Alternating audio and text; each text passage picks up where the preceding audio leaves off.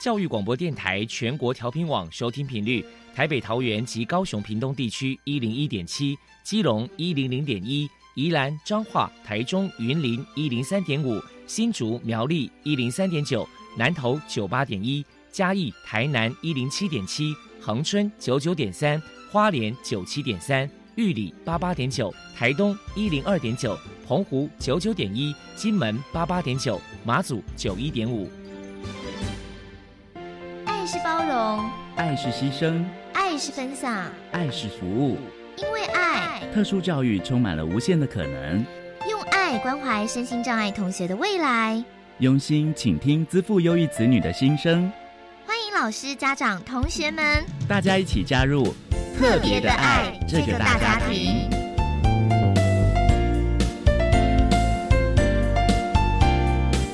本节目由教育部学生事务及特殊教育司指导，国立教育广播电台监制，欢迎收听。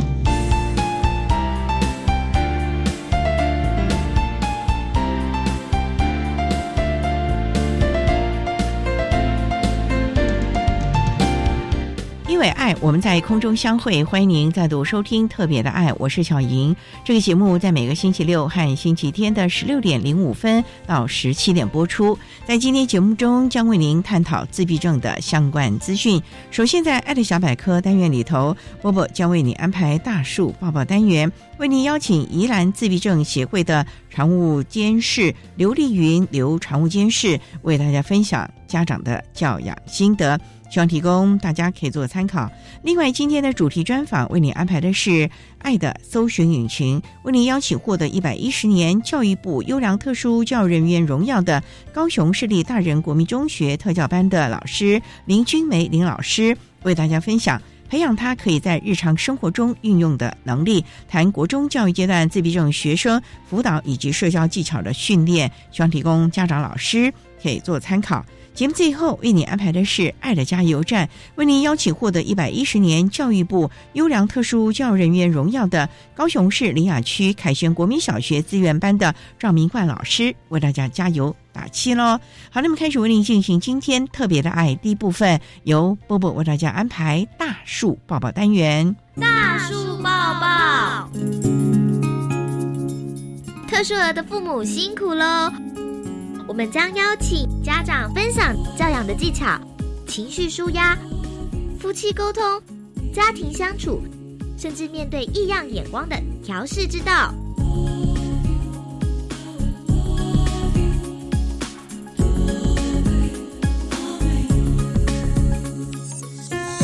Hello，大家好，我是 Bobo。今天的大树抱抱，我们特别邀请到宜兰县自闭症协会的常务监事。林丽云女士来到节目现场，跟大家分享自闭儿的家长教养经验谈。林女士的小儿子博弈今年三十岁左右，是重度的典型自闭症小孩。首先，请您来谈一谈，当初知道博弈是自闭儿，当时内心的辛酸跟难过，你是如何走出来的呢？在知道博弈他是一个自闭症的时候。因为有再去罗东做鉴定嘛，那时候资讯还没有很多资源，然后我转了很多诊，到最后面医生就跟我讲，这个孩子没有药吃，带回家自己教。然后我回家哭了三天，真的眼泪掉了三天。为什么我的孩子生病了没有药吃嘞？医生不是拢开药啊，给他家吗？啊，就因为不认识自闭症，难过了三天。眼泪掉了三天，然后就想说再哭下去不行啊，因为他是老幺，所以前面还有两个孩子，然后生活还是要继续。后来我就想说，好用土法炼钢，因为他口语不好，因为自闭症的光谱很大，就是光谱就是他的一些障碍很大，比如说接触他会有敏感，然后口语，然后有一些小肌肉啊，好啊，就是身体的平衡啊，是过多而不是过少。然后这门学问真的很深。后来我想说，好，姐姐哥哥怎么教我就怎么教。然后教他写字，就是去搬了一盆沙，然后教他这样写字。然后教他口语，他都是用仿说的。他是一个很典型、很典型的孩子，用仿说的啊。至于情绪是比较少，负面的情绪比较少。至于说他就是像一个海绵体一样，他只负责吸收，释放的机会很少很少。等于是这样子，也是慢慢的这样子走过来，对不对？对，然后就是这样子。当然会觉得说这样成效并不好，成效当然不好。可是我真的很认真，我我就觉得我自己如果说继续封锁自己，跟孩子一样封锁自己，然后就。当罢手，我觉得这不是一个好办法。后来我遇到了凤英，就是我们的目前协会的常务理事，介绍我进入了宜兰的自闭症协会，我豁然开来了。你，喜欢孤军奋斗，找到同伴的那种感觉，对不对？对对对，嗯，而且还有家长的一些教育分享啊，然后哇，怎么有？这么多的孩子？当然比上不足，比下有？余。我还觉得哦，哇我有？这片天堂啊看哈，我有？有？一本册堂啊读，我感觉，我觉得我豁然开来了，我的心情就从这里开始豁然开来了。那想请教您，因为你可能为了这个小儿子博弈，可能也投入了很多的心血跟努力。那要不要谈谈这过程中，可能你有？寻找哪些组织机构的帮忙呢？我后来进入了协会嘛，哈，然后我就努力的去去。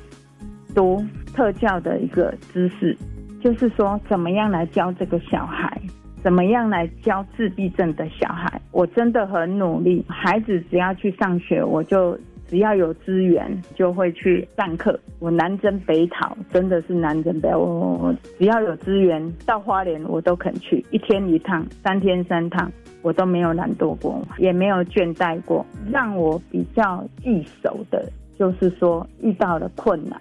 虽然有去上课，但是会觉得说，发生在周遭的时候就很难去马上解决。比如说，他嘴巴念着念着麦当劳，麦当劳，而妈妈如果没有很详细的聆听他这两句，后面可能你就会找不到这个孩子，因为在你转身的那一刻，他就离开这个家，然后去麦当劳拎了一杯可乐。我会知道，因为他是。拎了可乐，我才知道说哦，原来他去麦当劳。这是我对他的疏忽，我会觉得会很愧疚，没有把他看好这样。嗯，那我想请教一下您哦，那你自己因为在教养这样的一个自闭症的小朋友啊，难免一定会遇到很多的一些考验跟困难嘛。那你自己觉得你在教养博弈的过程中遇到最大的考验是什么呢？就是他越来越大的时候，会有一些。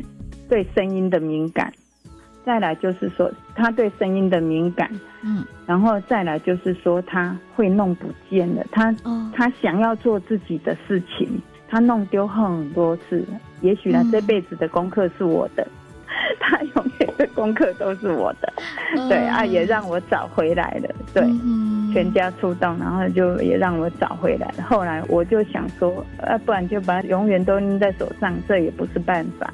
后来，我们教授也教我们说投其所好，用正能量的投其所好。因为博宇他喜欢喝多多，我让他去买多多回来找妈妈，持续买了有两年吧。幼儿园的时候，嗯，有两年我陪读，他幼儿园是我陪读，然后就去找多多找妈妈啊，在街上，然后我就再远一点，然后去买多多找妈妈。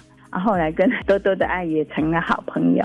对，我到转角看不到妈妈的时候，他会去找妈妈。原来找妈妈是这么重要，所以你去麦当劳记得回来找妈妈，他就会回来找妈妈。然后我会觉得说，这是我一个对他弄不见了，我会觉得我自己到目前为止那种痛。还是在心里面，嗯，会着急啊。现在不会，从国小他就不会了。对，哎，那再来请教您，因为他是小儿子嘛，那他上面可能还有其他的兄弟姐妹，那不晓得说在跟这个兄弟姐妹的相处互动，您的教养方法是什么？如何让你的爱不要太偏颇呢？我加入了协会之后，协会让我成长很多。我加入了协会之后，我们会办一些活动，比如说庆生，然后再来就是园游会，然后接下来就是运动会，或者是小型的那种摆摊，我都会带着孩子去参加。有一天，我就看着一样是家长的手足，因为小儿子是自闭症，或者他在吃东西。这一幕让我看起来真是感动，我就拉着姐姐说：“你看，你看，这样的画面好可爱哦！”我是用这样子的一个描述让姐姐知道，姐姐跟我很有默契，姐姐跟哥哥都很疼爱这个孩子，而且加倍的疼爱。嗯嗯，那也蛮懂事的。觉得姐姐有把我那个当下有吸收进去，我想要表达的，她有吸收进去。对，好哟。想请您分享这个博弈有没有让您有没有做一些让您觉得感动的故事呢？有，博弈他虽然是重度的典型的自闭症小孩，我觉得就像我们去研习的时候，上这门课的时候，大部分的教授都会说我们这样的。小孩很难建立感情，可是我就是要说服自己，我一定不要成博弈是一个不懂感情的人。然后姐姐也很配合我，然后我会觉得最窝心的就是说，因为我一直都在深藏这个区块服务到目前为止，然后这个暑假我有接一个暑假班，学校的暑假班，因为宜兰这个地方快六十天没有下雨，然后就是很酷热。当然，在学校我们不敢喊太累，或是很热，还是怎么样。然后我回家放松的时候，我就觉得啊，热毙了。然后坐在椅子上面，然后休息、喝水这样。然后他就会透过妈妈身边说：“妈妈秀秀，妈妈辛苦了。”我会觉得这个孩子是懂的。而不是说，虽然他小时候像海绵体一起吸收，可是我觉得他渐渐的懂得释放。听到像 T 小丁很感动，对不对？超感动的。对对。好，那最后呢，可不可以给你同样是家里面有自闭儿的家长一些鼓励的话呢？我希望在博弈的求学这一段期间，我遇到了很多贵人，博弈也遇到了很多的贵人。我会觉得说，我遇到了贵人。我希望我以后也会成为别人的贵人。我希望大家的孩子能够平安的长大，而且有贵人陪在他们的身边，一起陪伴他们长大。非常谢谢宜兰县自闭症协会的常务监事林丽云女士接受我们的访问。现在我们就把节目现场交还给主持人小莹。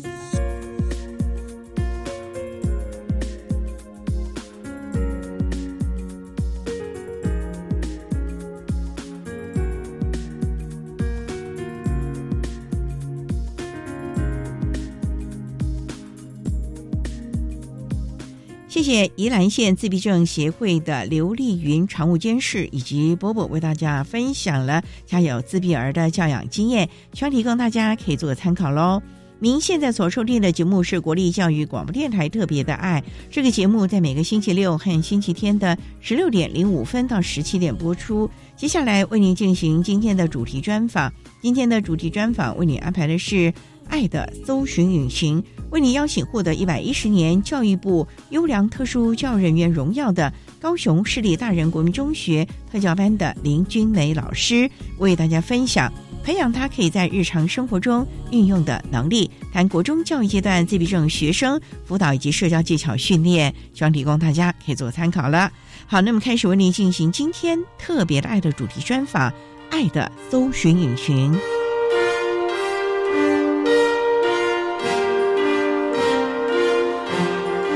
爱的搜寻引擎。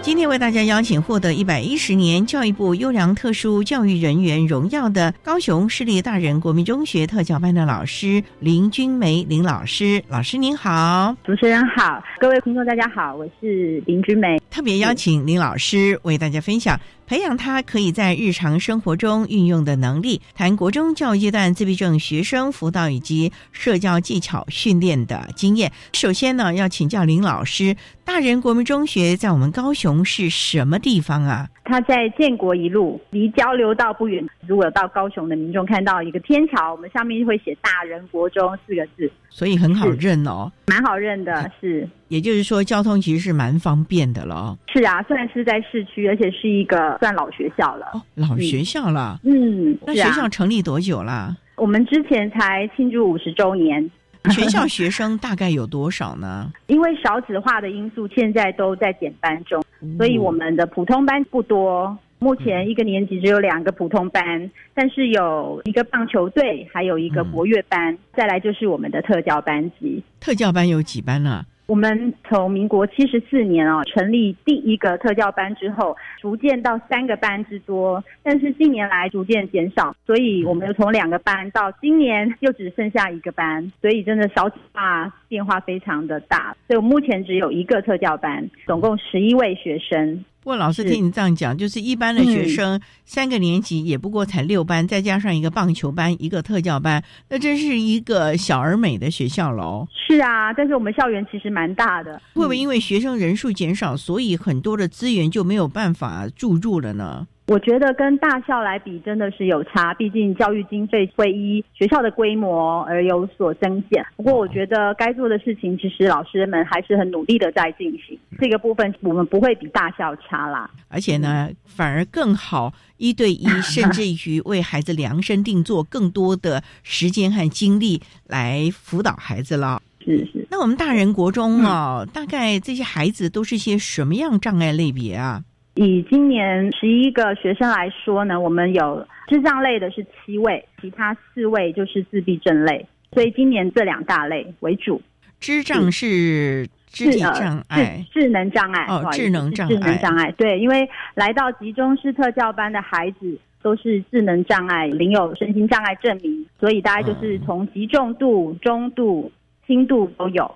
那我们自闭症的孩子大概都是什么类型呢？自闭症是分轻度、中度啦，因为现在的手册上面并不会有很明确的分。那因为自闭症其实它的光谱嘛，从雅思啊到重度的自闭症都有。不过来到集中式特教班的，大概以中重度为主，所以还是有它不同的类型了。是你们三位老师吗？一个班是编制三位老师。其实这个分量还是蛮重的啦。对，因为有些人觉得说，哎，那特教班学生数不多，那也有三个老师，而且我们的编制哦，就是导师是双导师，但是学生的类型真的差异很大。就算同样是自闭症，但是他们个别差异也都很大，所以的确并不是外人所想的那么轻松。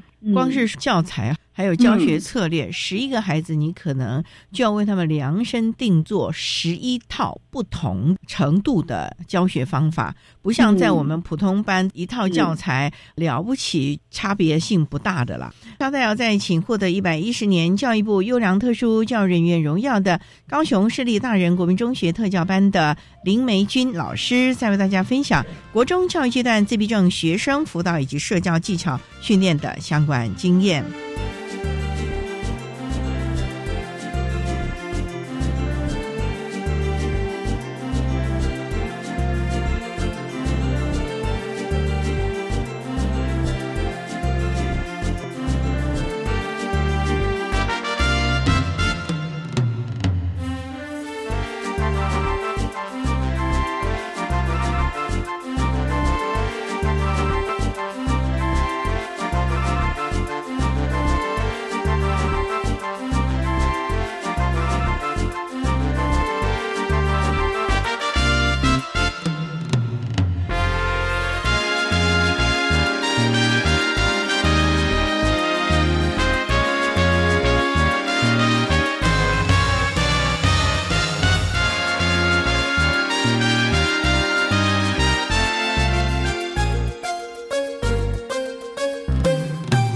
教育电台欢迎收听特别的爱，今天为您邀请获得一百一十年教育部优良特殊教育人员荣耀的高雄市立大人国民中学特教班的林君梅老师，为大家分享培养他可以在日常生活中运用的能力，谈国中教育阶段自闭症学生辅导以及社交技巧训练的相关经验。刚才林老师已经为他简单的介绍了大人国民中学的相关概况，那想请教林老师，从事教育工作。大概多久了呢？我是高雄师范大学特教系第一届的毕业生，我是在民国八十五年毕业。那那个时候其实就没有所谓的实习制哦，我们一毕业就是分发嘛，所以其实就开始我的工呃，就是特教的工作的起点。所以从那个时候到现在，应该也是二十快要二十五年了。当年都是公费生了嘛？这样说来，对，说是啊，那个时候，而且特教系比较特别，它其实公费的时程就是在一般生已经改成自费了时候，它还是有公费生，因为毕竟这一块的老师其实是蛮缺乏的。那您怎么会主修了特殊教育呢？就像您讲的啦，在民国八十年代的时候，特殊教育还没有那么像现在这么的被重视耶。我大姐是念台湾师范大学，不过她是教育心理系，所以对我而言，我觉得当老师在那个年代来说啦，应该是很多女生的一个志愿啦。那我觉得特教系算是一个因缘机会，因为你知道当年填志愿分发进了之后，的确有很多人对这个系可能觉得不如他所预期，因为一般大家都觉得当国中老师可能就是英文呐、国文呐、数学。那你特教说实在的，那时候其实没有很被接受，是因为我们没有所谓的主科。当然后来就会越来越完善，我觉得整个系的演化，那时候就是填志愿，且也坚持一直念完，然后分发。中途没有想要转系哦。对呀，那时候觉得还蛮有趣的，是因为你会看到一个跟你成长过程当中，其实没有特意留意说还有这样子的学生，其实是很需要被教育的。所以我觉得跟那时候的老师也很有关系，会让你没有要逃离那个念头，因为我们没有学长姐可以带领我们。那我觉得什么都是一个有点是创始者，那个感觉也还不错。比如说我们那时候有创手语社啦，或者是有一些特教系的一些活动、特教宣导，我觉得那是一个很特别的一个经验啦。第一届嘛。总是有一点点实验性质，回来的老师们呢，教授们呢，也是教第一届的学生，所以其实大家都是在边做边修正，也希望把最好的给你们这第一批的种子老师们了。所以呢，这么多年来，您一直都在大人国中吗？并没有，我当年分发就回到我的家乡，我是住南投，所以我回到南投的南岗国中，在那边三年的特教班。后来我参加一个省市借聘，借聘到台北市的中正国中，我在中正国中也待了七年资源班。那后来到九七年的时候，因为举家迁移要到高雄。所以我要到高雄来，但那时候没有办法接聘哦，因为学校不开缺，让我出来，我就硬着头皮参加教师甄试，因为我不得不考啦。如果没有考，我就回不来高雄，我只好参加考试。我觉得可能毕竟是有经验的在职老师，还是有一点点优势啦，所以后来我有考上，那我才到大人国中来到现在，所以算是我北中南都跑过了。哎，那我们大人 孩子的背景都是些什么呢？我觉得我们大人国中这一个学区其实是一个还蛮。特别的是说，它算是个老社区，可是附近呢又有一些明星学校，例如五福国中、中正国中，他们是升学取向，所以以至于我们在普通班这个部分是好像人数一直减少。不过大人国中啊，其实在我念大学的时候，他在特教这一块已经算是有名的。当年因为有一些老师，就是我们的前辈们，他们在比如说自闭症的教学那个部分。当年算是一个口碑不错的学校，所以虽然后来已经不叫自闭症专班，因为大家都改成不分类的资源班或特教班，不过在特教这一块还是有它的名气。所以后来我来大人之后才知道说，哦，所以大人的特教班还是人数颇多，所以还维持了三个班好几年。其实深耕多年了，不管是在行政部分或者是教学的部分，都有一定的专业和口碑了。就是前人的努力。好，稍待要再请获得一百一十年教育部优良特殊教育人员荣耀的高雄市立大人国民中学特教班的林君梅老师，再为大家分享国中教育阶段自闭症学生辅导以及社交技巧训练的相关经验喽。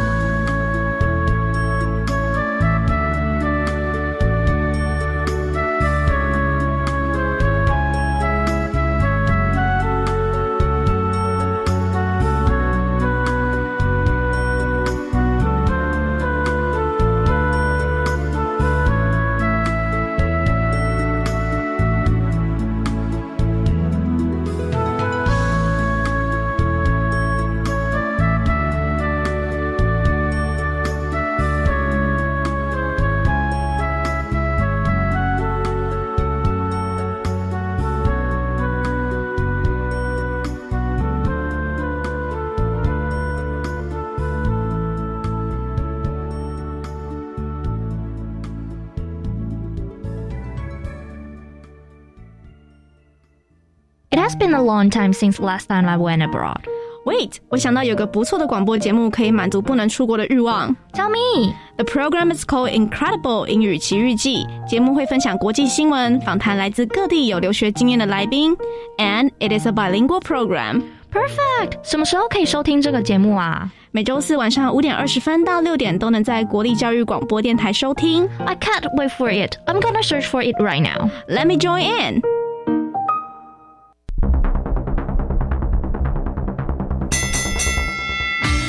大家好，我是改变人指挥官。食槟榔一定有牙毛，无论是青啊，也是透红花、白花，其实拢同款。请大家同齐迈步、迈招、迈请，为了喙口的健康，戒掉槟榔上实在啦。国民健康署关心你。以上广告由卫生福利部国民健康署提供。行政院长孙昌表示，明年起住家汰换冷气、冰箱，政府将补助每台三千元。如果在明年六月中以前，可再申请退货物税，每台最高两千元。而一般店家汰换空调，每家最高补助二十万元；汰换节能标上 LED 灯具，最高补助五万元。苏院长也强调，排除黑金、枪毒、参政是国人的共同期待。政府也推动选罢法修法，并已送交立法院审议，希望各界能够支持。以上内容，行政提供。管那么的水，落嘎西木啊！大家好，我们是欧开合唱团。您现在收听的是教育电台。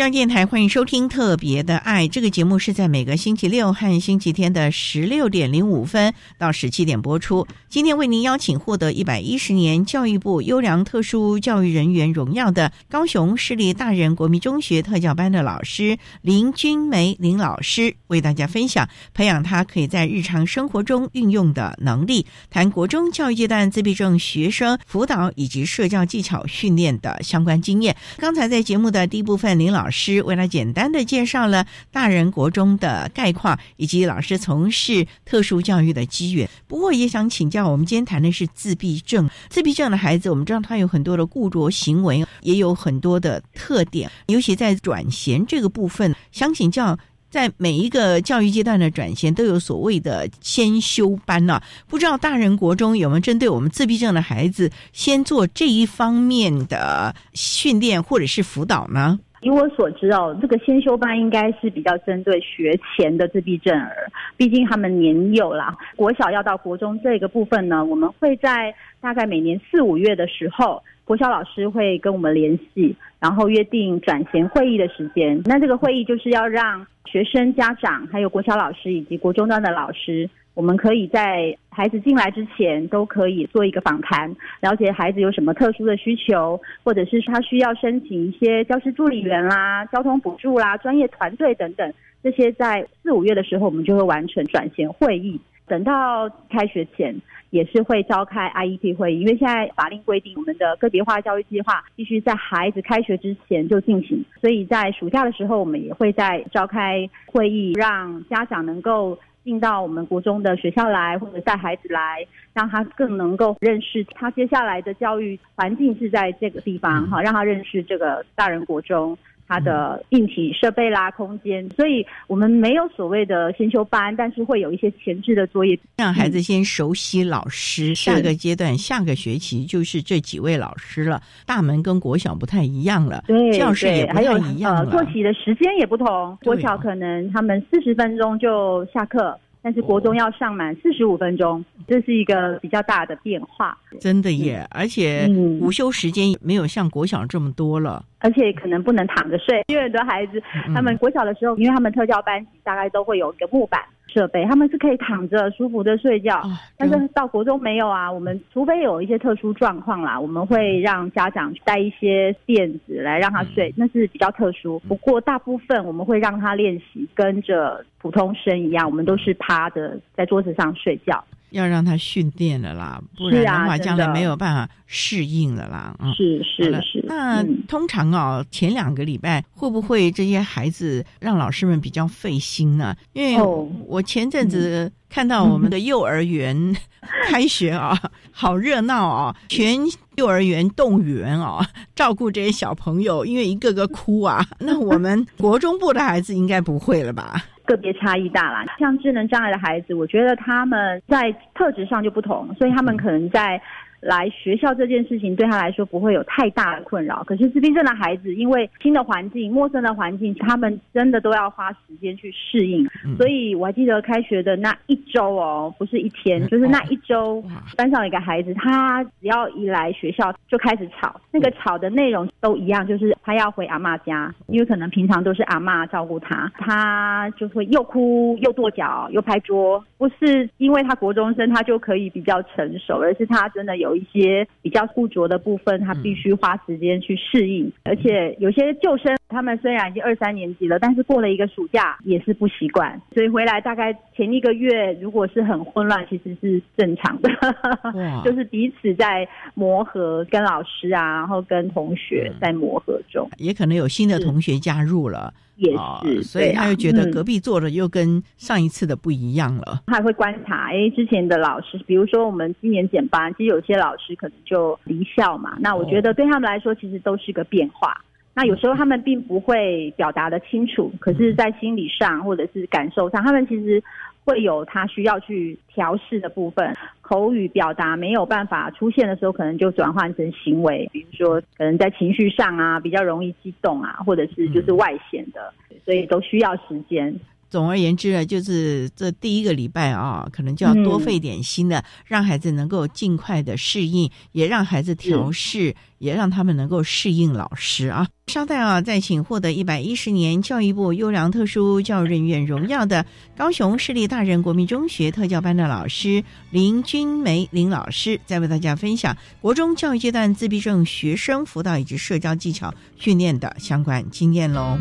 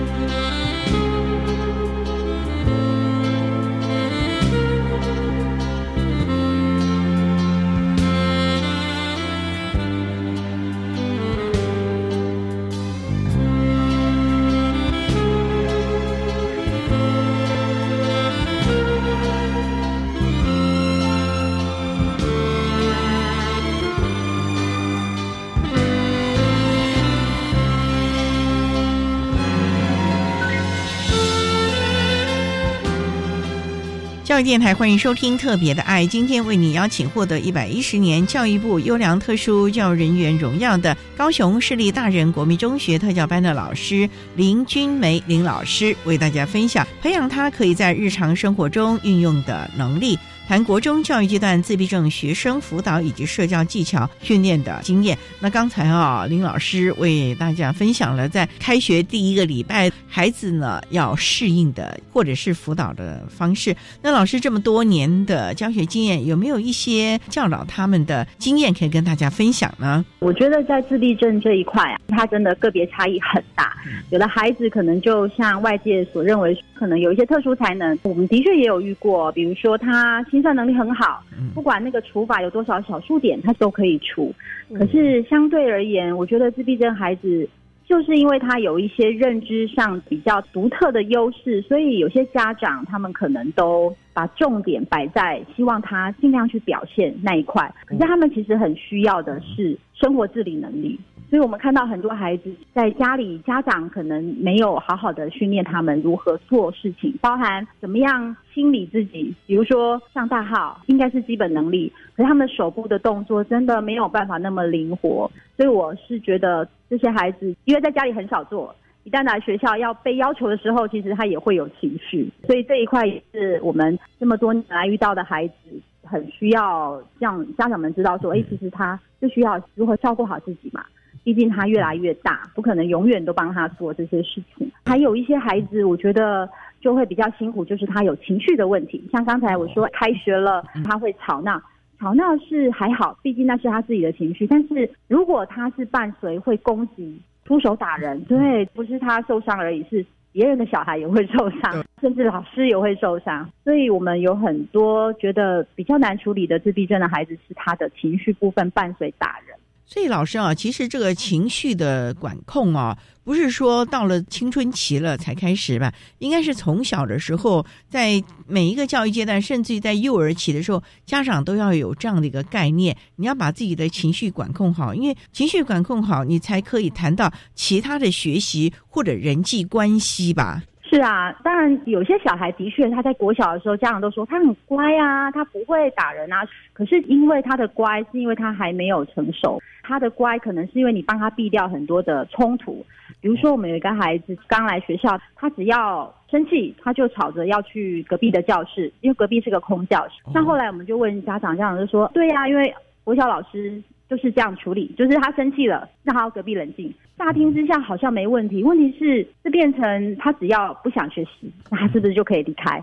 那当然，如果顺着他，他不会有问题。可是到了国中，我们当然希望他能够增加更大的挫折忍受力嘛，不能逃避学习。这个时候就必须要修正他这个行为，这个过程就会变成是一个。比较阵痛期，因为不能过去，他可能会有情绪，他可能会生气，会叫。但是我觉得这都必要的啦，因为毕竟这个行为他是应该要有一个正确的认知，就是说你今天过去不是因为你逃避就可以，而是在可能你完成你该做的，或者是在什么样的情况下，而不是让他主控，他想过去就过去。那情绪的部分真的很多小孩子到青春期，他真的变化很大，其实是荷尔蒙的作用嘛，加上自闭症孩子。其实男生蛮多的，我们接到的孩子性别上面，男生其实是多于女生啦。他的青春期的冲动性，或者是他在情绪控管上，我觉得会更加高涨，跟国小比起来其实不一样。那我觉得家长要有认知，其实孩子长大了，他是好事，因为他是长大了，不要觉得哎呀，怎么以前很乖，现在不乖。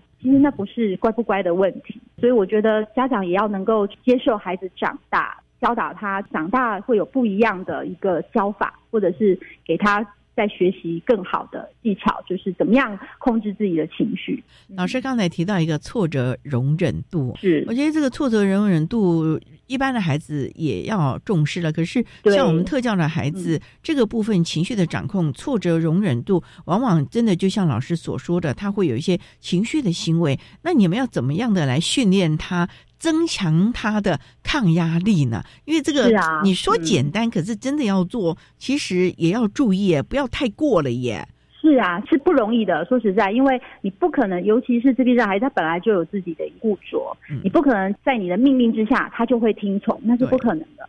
像我们之前的经验，有一个已经国三的孩子，他从国一进来，他就是处在一个很高焦虑，他对于老师的要求，或者是对作业，只要。写错，他也是会非常的紧张，那那个紧张焦虑就会让他想要去打人，这是他的行为的一个赛，就是一个循环，这样是不对的。因为这是错误的归因嘛，哈，就是你不能把你的情绪把它转换成一个打人这个行为，但是我们要让他能够进步。我觉得老师在处理每一个当下，我觉得我们都是要很坚定，但是不用太激动，因为有时候你的激动，比如说你看他打人那个当下，你很激动的制止他，他并不能很理解你那个激动代表意思，因为。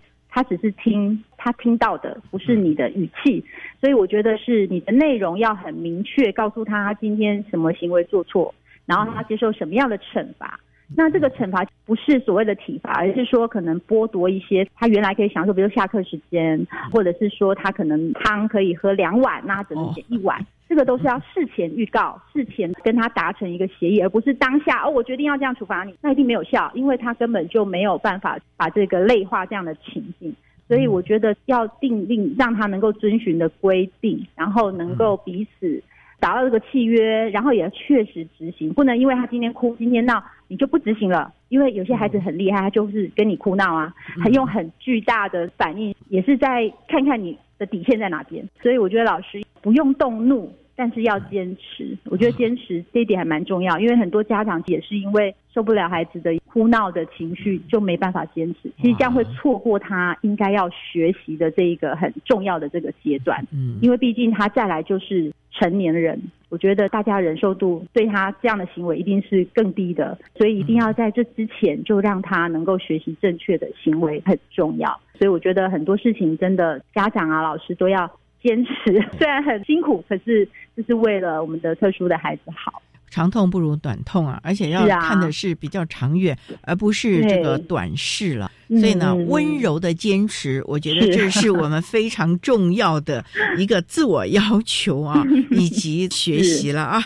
好，那我们稍待啊，再请获得一百一十年教育部优良特殊教育人员荣耀的高雄市立大人国民中学特教班的老师林君梅林老师，再为大家分享国中教育阶段自闭症学生辅导以及社交技巧训练的相关经验。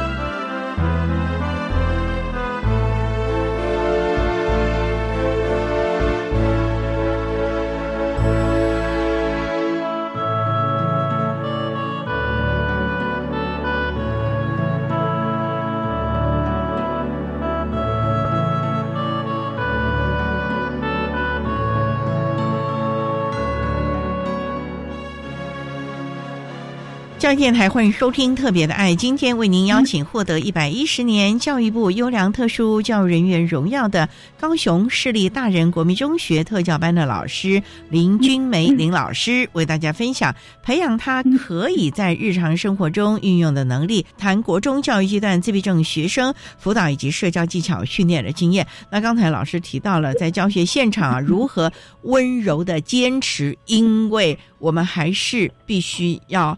忍得啊，因为孩子要学得这些技巧，甚至一些生活作息的规范呢，其实是非常重要的。不过呢，教育现场甚至在教学的教育的这条路上，不是只有老师单打独斗了，行政体系啊，甚至家长是更重要的伙伴关系了。这个部分这么多年的教学经验，老师可以为大家分享，你要怎么来跟家长们做一个良性的沟通，大家一起努力。目标是为孩子好呢。孩子在我们这边就是三年，其实家长才是最主要的照顾者，所以我们希望这三年中间可以跟家长做一个很好的合作，因为毕竟每个家庭生态都不同，我们不可能改变他的生态。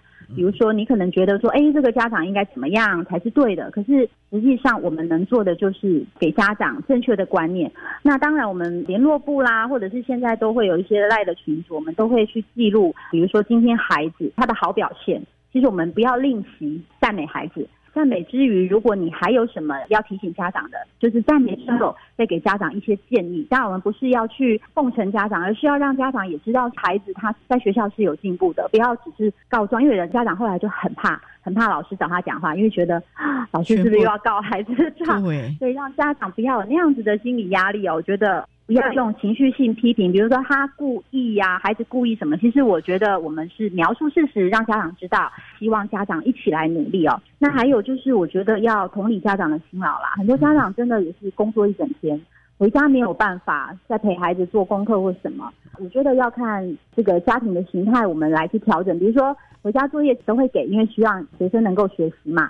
可是有的家长真的不行的时候，我可能在下课的时间让他去完成，然后告诉家长说：“诶，什么部分其实他已经学得怎么样？”我们不要去让家长有罪恶感，让他没有陪着孩子做就是他的不对哦。我觉得这个其实是要去调整的。还有就是要用正向的方式让家长配合，比如说我们会遇到一些接送的问题，家长可能放学哦，已经时间到了，但是他还是没出现。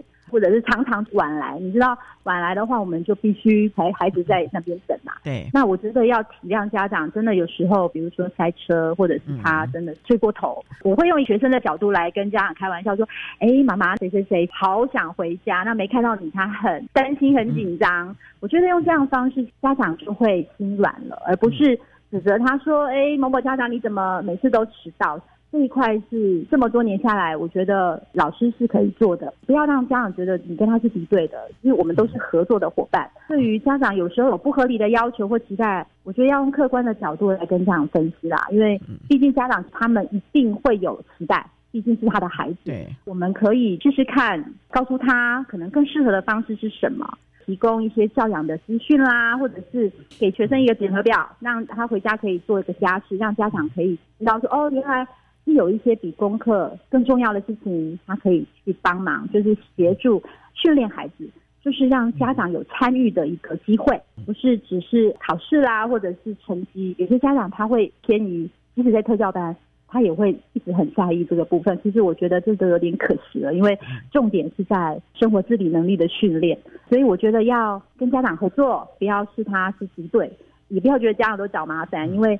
特殊生的这样真的很辛苦啦，我们也只是陪伴他三年，这是以上我的经验。嗯，谢老师啊，您这样子分享，我个人倒是觉得表达的技巧就很重要了。一件事情我们可以有不同的表述方式，这个时候可能不要太多的情绪在里面了。所谓的将心比心啊，可是老师也是人呐，也是辛苦了一天啦，自己有家庭也早点回去啊，明天才能再重新出发了。所以这个部分真的是要大家。家互相的体谅了了啊。嗯，不过这么多年来啊，从事特殊教育，尤其国中的孩子，将来就要进到高中了。那这个部分，老师有没有事先的先观察到孩子们未来的职涯的发展呢？甚至于可以进行的部分了呢？以高雄市为例，特教班的孩子应该都会进入特殊学校念高职部，毕竟特殊学校资源比较丰富的，而且他们一样在高二的时候就会有救辅员帮助他们媒合厂商。当然，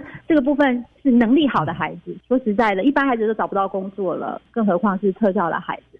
不过有一些家长他们会去找资源，比如说他们可能高职毕业后就会去一些小作所做一些手工，有点像是上班，其实那是要付费啦，可能是几千块一个月，让他固定每天都有地方去，然后有人带领他做一些手工，让他不要脱节，不要都是待在家里，其实他的能力是会退化的。所以我觉得特教生在台湾这一块，很多时候的发展是差异很大，就是看家长。有没有办法投注他的时间，跟他找到的资源？这个很重要了，因为十二年市性辅导安置也是国中端进入高中端了非常重要的转型的制度了。在这个部分，真的亲师一定要做非常好的沟通，老师在这个部分也要给家长一些正确的观念了，不要有这个名校，或者是太过的期待，当然也不要低落了，或者是太保护孩子了。所以过犹不及这个部分，是不是我们家长的通病啊？因为除了特殊学校程度好的孩子可以到所谓的高职特教班，有一些家长的迷思就会觉得说，在高职特教班是比较好的，因为它是普通的高职里面的特殊班。但是他会忽略，如果你的孩子的能力放在这样的班级，如果是明显的跟不上的时候，那其实很可惜，就表示他这三年可能学到的东西是很有限。那还倒不如放在一个所谓特殊学校，虽然。看起来环境封闭，可是它的资源、整个师资结构都是完善的。我觉得不要因为这三年所谓的安置的一个地点，让你有一个迷思说一定要到普通环境。我觉得应该是考量怎么样对孩子最好，不要因为别人别人孩子可以去哪边，那我也要让他去。因为现在少子化其实要考很容易，但是进去之后，到底这三年他学到的东西。是不是他这一辈子是接下来需要的？我觉得要家长要审慎的去思考一下，这是非常重要，关系到孩子未来的发展，甚至于就业这一块了。好，那我们今天啊，非常的谢谢获得一百一十年教育部优良特殊教育人员荣耀的高雄市立大人国民中学特教班的老师林君梅林老师，为大家分享了国中教育阶段自闭症学生辅导以及社交技巧训练的经验了。非常谢谢你，林老师，谢谢大家。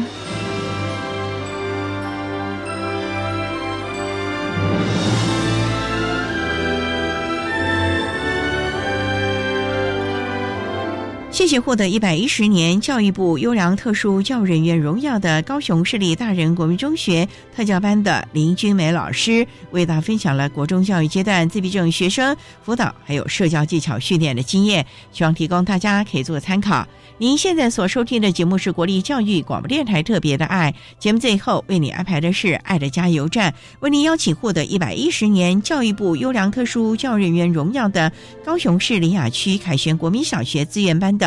赵明冠老师为大家加油打气喽！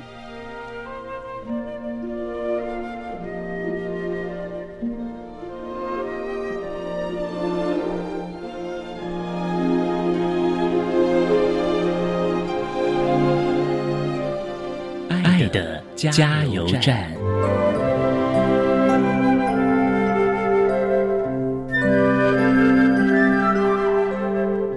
各位听众，大家好，我是一百一十年教育部优良特殊教育人员，目前任教于高雄市立大人国民中学特教班的老师林君梅。针对自闭症学生教学辅导策略及注意事项，我有几点建议。每个孩子啊都是独一无二的，我们无法照顾他一辈子，所以生活自理的训练真的很重要。有情绪困扰的问题，其实适当的医疗介入，并配合行为规范。温柔但是坚定立场，就会看见孩子的进步。如果只是求一时的安好而错过训练的时机，当他不再有儿童的保护伞时，我觉得父母会更辛苦。以上跟各位家长还有老师们勉励。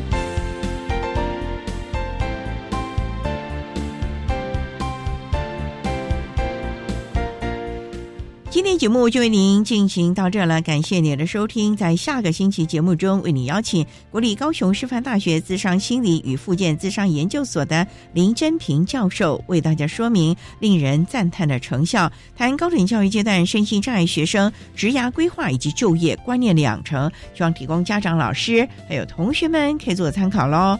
感谢您的收听，也欢迎您在下个星期六十六点零五分再度收听。特别的爱，我们下周见了，拜拜。